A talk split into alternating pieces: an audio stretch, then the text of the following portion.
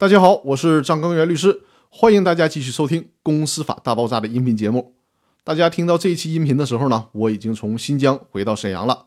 大家有空的时候可以到我的《公司法大爆炸》的微信公众平台上看看我这次新疆之行的照片，也算是旅行当中和大家做的一些分享。那好了，我们言归正传，还是跟大家继续聊股权激励的问题。今天要和大家聊的话题是股权激励的四个步骤。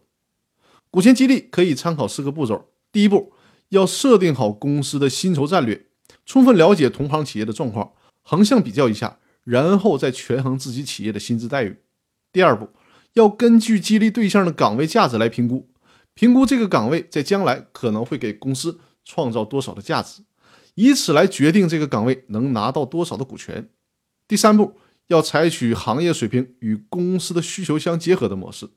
比如说，同行业的公司对于经理这个职位的年薪是五十万，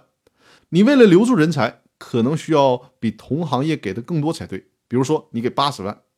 但问题是你的公司也没有这么多的现金流去给这个职位这么多钱，那怎么办呢？你可以考虑年薪给四十五万，然后呢再加上三十五万的股权收入。这么做既降低了现金的支出，又达到了激励的目的，还实现了高薪水留住人才的目的。第四步呢，要预测一下下一年度可分配利润与现值之间的差异，再将其转换成一个比例系数，用于日后调整和计算。首先来解释一下可分配利润，可分配利润就是可以用来分红的利润。你需要预测一下你的公司明年能有多少这样的可分配利润，这么做能算出奖励虚拟股的比例。我们来举个例子说明：假设你的公司总经理期望的年薪是八十万。只有给到八十万年薪才能留住这个人，而你公司手里的现金呢只有五十万，其余的三十万怎么办呢？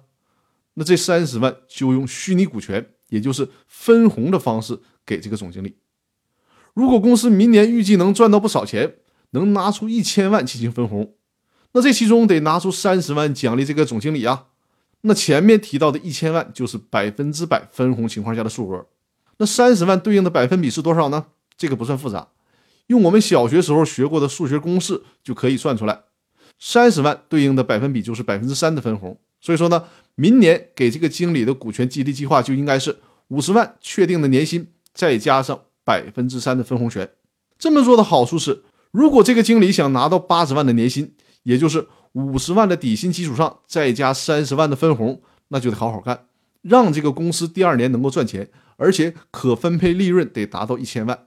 当然了。如果这个经理玩命的干，给公司的可分配利润一下子干到了两千万，那么他就赚到了两千万对应百分之三的分红，可就不是三十万了，而是翻了一倍，六十万了。